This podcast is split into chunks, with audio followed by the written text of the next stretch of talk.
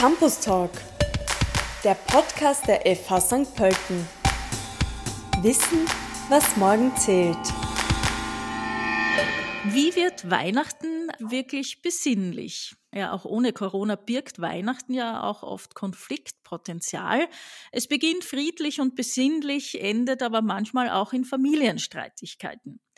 Wie können wir Weihnachten mit der Familie stressfrei gestalten? Wie können wir den Weihnachtsfrust verhindern? Und natürlich, wie wird heuer Weihnachten besinnlich, auch wenn wir wegen Corona vielleicht bei der Wahl der Mitfeiernden eingeschränkt sind und äh, liebe Familienmitglieder nicht dabei sein können? Dazu spreche ich heute mit Christine Haselbacher, Leiterin des Departments Soziales der Fachhochschule St. Pölten. Herzlich willkommen, Christine. Hallo, ich freue mich dabei zu sein. Ich habe schon gesagt, Corona und Weihnachten, wenn es heuer um Weihnachten geht, muss man darüber reden. Was sind das für besondere Herausforderungen und wie kann ich denen begegnen?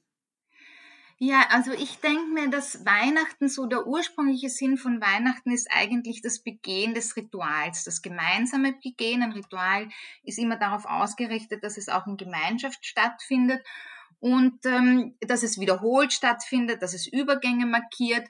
Und heuer haben wir die besondere Voraus Her Herausforderung, dass wir unter Umständen diese Rituale, die wir über Jahre gewohnt sind, ein bisschen anpassen, ein bisschen an die Gegebenheiten, die uns heuer ähm, zu, zustehen, anpassen und dennoch, das ist das Wesentliche, an Vertrauten festhalten, weil die Rituale auch eine Sicherheit geben, eine Orientierung geben, sich wiederholen, einem gewissen Ablauf folgen.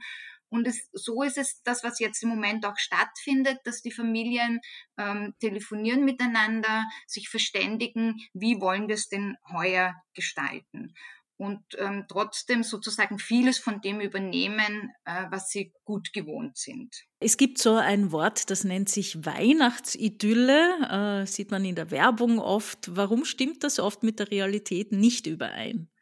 Das ist eine schöne Frage, weil die Frage, die dahinter steht, ist natürlich, wann stimmt, stimmt Werbung mit Realität überein? Ähm, und Weihnachten ist ja tatsächlich auch ein großes Geschäft, das muss man ja ähm, auch sagen, ähm, auch tatsächlich ein materielles Geschäft und auch ein Geschäft mit der Idylle. Und die Werbung spricht immer Sehnsüchte an oder will Sehnsüchte erwecken. Und auch da ist die Kunst sozusagen das eigene draus zu machen. Die Erwartungen an die Idylle werden so hochgeschraubt. Es soll so perfekt sein. Ähm, da, so, wir kennen das ein bisschen, ähm, wenn wir denken an den Urlaub, der als die schönste Zeit des Jahres beschrieben wird. Alle Erwartungen, alle Sehnsüchte werden dorthin projiziert und dann beginnt und endet vielleicht in einem fürchterlichen Streit. Und noch dazu so nach der stressigsten Zeit im Jahr überhaupt. Da kann sich was nicht ausgehen. Und ähm, umgekehrt ähm, ist es so, dass wirklich es sinnvoller ist, Erwartungen runterzuschrauben, ähm, nicht alles wie im Drehbuch und wie auf dem Hochglanzmagazin zu erwarten. Die Geschichten, die wir uns behalten, sind die lustigen, wo vielleicht die Weihnachtsbraten äh, verbrannt ist oder der Hund den Baum verwechselt hat. Und das sind die Geschichten, die eher in Erinnerung bleiben als vielleicht die hochglanzperfekte Idylle oder die Show damit. Das heißt, das waren einige Tipps, damit der Streit gar nicht erst aufkommt. Was sind denn so die größten Konfliktpotenziale, wo es dann zum Streit kommen kann? Ja, ich glaube, die Konfliktpotenziale sind mal einerseits sozusagen vorprogrammiert, weil ähm, viele Menschen zusammenkommen, die sich sehr mögen, ähm, auch ähm, eng miteinander verbandelt sind, aber im Alltag oft nicht zusammen sind. Das heißt, ähm, es ist gewissermaßen eine Ausnahmesituation, auch wenn es eine ersehnte Ausnahmesituation ist, ist es eine Ausnahmesituation, wo viele, viele Erwartungen, viele Wünsche, ähm, viele Bedürfnisse auch oft unausgesprochen vielleicht mitschwingen und und ähm, man kommt so zusammen, begrüßt sich und es gibt einen riesen Erwartungskudelmuddel sozusagen. Und ähm, da können auch Enttäuschungen dabei sein oder vielleicht ähm, auch alte Konflikte, die schlummern, wo man sich während des Jahres selten sieht. Und da kann es schon einmal sein, dass ähm, auch unter den Generationen, auch unter den Lautstärken, auch unter dem Tempo ähm, einfach ähm, da und dort Blitze entstehen, weil sozusagen, wo Menschen zusammenkommen, menschelt. Das ist zunächst einmal was ganz Normales, ähm, eben auch ähm, ganz menschlich und nicht das Hochglanzmagazin. Wenn der Streit dann da ist, was sind Strategien, um den Konflikt dann schnell wieder unter Kontrolle zu kriegen? Ja, ich denke, ähm, das Wichtigste ist, was wir sonst auch kennen von Streit, durchatmen, also tatsächlich dreimal durchatmen, auch rausgehen, rausgehen im doppelten Wortsinn, also rausgehen aus dem Konflikt, aber vielleicht auch einfach Hut und Mantel nehmen und eine Runde um, um den Häuserblock drehen, ähm, vielleicht auch zu zweit, also je nachdem, wie groß diese Gesellschaft ist, ist es auch ungünstig, ähm, ganz lange ähm, sozusagen auf einem Haufen zusammenzupicken. Viele Familien haben das ja auch. Viele Familien haben als Ritual schon eingebaut einen Weihnachtsspaziergang, ein Rausgehen oder das Gehen in die Kirche, das Gehen in die Mette, vielleicht das Gehen zu einem, ähm, wenn es jetzt nicht so religiös ist, einem anderen äh, Baumkreis, ähm, Lichter anzünden oder so. Das ist natürlich sinnvoll gegenüber ähm, nur an der Tafel oder nur unterm Baum zu bleiben. Und ähm, das meint jetzt nicht sozusagen, wenn ich rausgehe und ähm, dass ich dann in eisigem Schweigen sozusagen mich hülle, aber es ist auch nicht so günstig bei ähm, 100 Grad Kochtemperatur dann den Konflikt ausreden zu wollen, sondern eher geht es darum, ein bisschen Abstand zu nehmen und vielleicht geht's dann, gelingt es dann auch zu sagen, worüber man sich geärgert hat oder was einen gekränkt hat oder wo vielleicht man sagen will, du, das war mir jetzt zu laut, so möchte ich nicht, dass du mit mir redest. Also zuerst cool down und nachher sprechen, wäre so eine Empfehlung. Wir haben gesprochen über Streit in der Familie. Was ist denn zusätzlich noch zu beachten, wenn kleine Kinder da involviert sind? Also Kinder sollen nie Streit miterleben ähm, und das bringt mich sozusagen zu den besonderen Herausforderungen, die Patchwork-Familien haben ähm, mit Weihnachten ganz besonders. Also gibt ja ganz unterschiedliche Konstellationen getrennter Eltern, geschiedener Eltern, wiederverheirateter Eltern, Halbgeschwister, Stiefgeschwister. Und, die, und dort potenzieren sich diese Erwartungen an Weihnachten. Das geht oft während des Jahres, gehen oft diese Besuchskontakte und auch die, ähm, äh, das Zusammensein ganz gut oder auch die Wochenenden oder sogar ähm, längere Perioden. Und zu Weihnachten entsteht jedes Mal oder kann entstehen so ein bisschen eine Eisigkeit, oh, wie wird's denn heuer sein? Auch da ist es natürlich eine Erleichterung, wenn es eingespielt ist, was weiß ich, 24. Mama, 25. Papa oder Feiertage Großeltern oder so.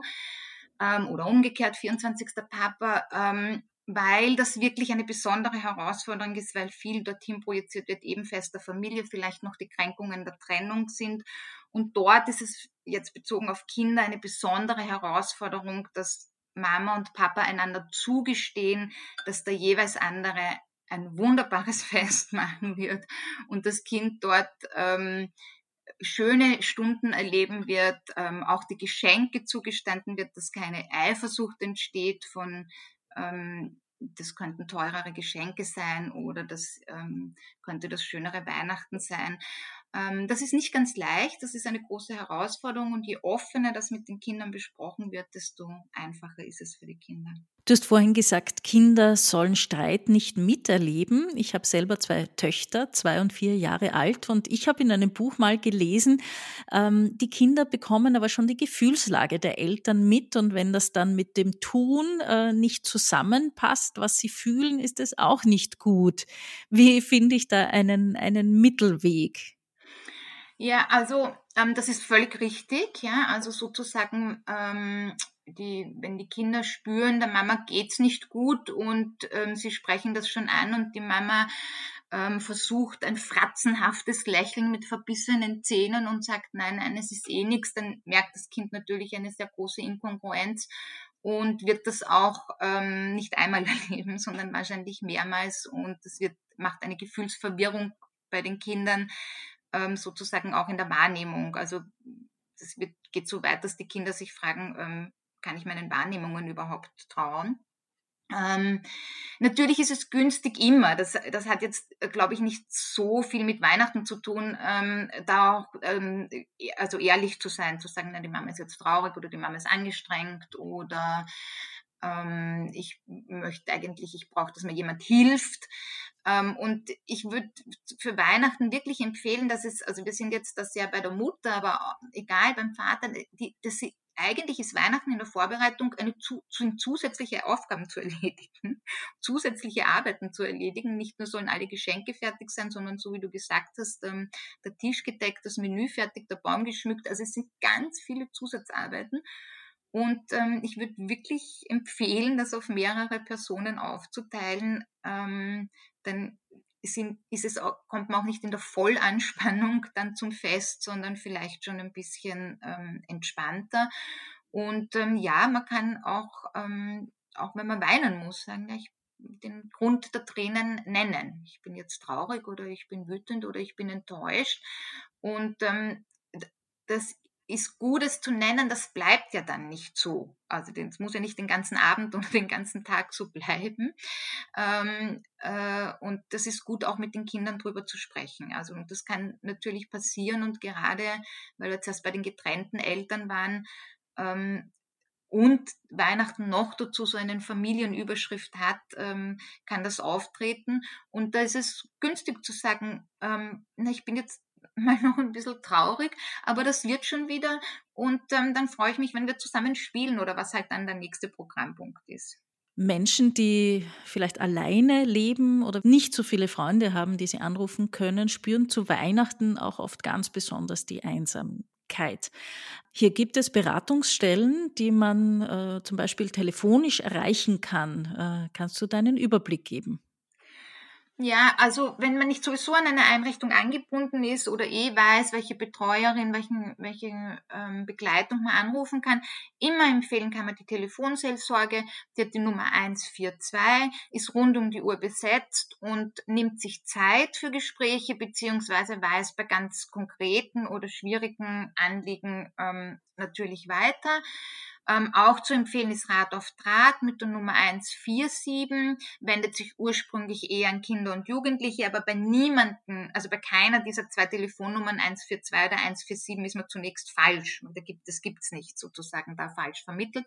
Rat auf Draht hat auch eine Online-Möglichkeit und einen Chat, das heißt richtet sich eher an Kinder und Jugendliche. Ähm, das niederösterreichische Krisentelefon hat die Nummer 0800 2020 16. Das kann sein eine persönliche Krise, das kann aber auch ähm, sozusagen der Konflikt sein. Also 0800 2020 16 wäre das niederösterreichische Krisentelefon. Dann gibt es noch den 24-Stunden-Frauennotruf mit der Telefonnummer 0171 719. Also das ist der 24-Stunden-Frauennotruf 0171 719. Zum Abschluss noch bin ich neugierig, wie geht es bei dir persönlich zu Weihnachten zu? Gibt es da besondere Rituale, ein Lieblingsessen oder irgendetwas? Ja, wir sind ähm, noch auf der Suche nach dem Lieblingsessen, weil mittlerweile gibt es Veganerinnen und Vegetarierinnen in der Familie. Das heißt, wir sind da noch ein bisschen am Tüfteln, ähm, wie wie viel Potpourri sozusagen das Weihnachtsmenü auch bieten muss. Ich persönlich hätte jetzt gegen einen Fisch auch nichts, weiß nicht, ob man das noch laut sagen darf. Also ähm, so, da sind wir am Tüfteln noch ein bisschen und ich habe ja zwei Enkelkinder, einen achtjährigen Enkelsohn und eine knapp zweijährige Enkeltochter.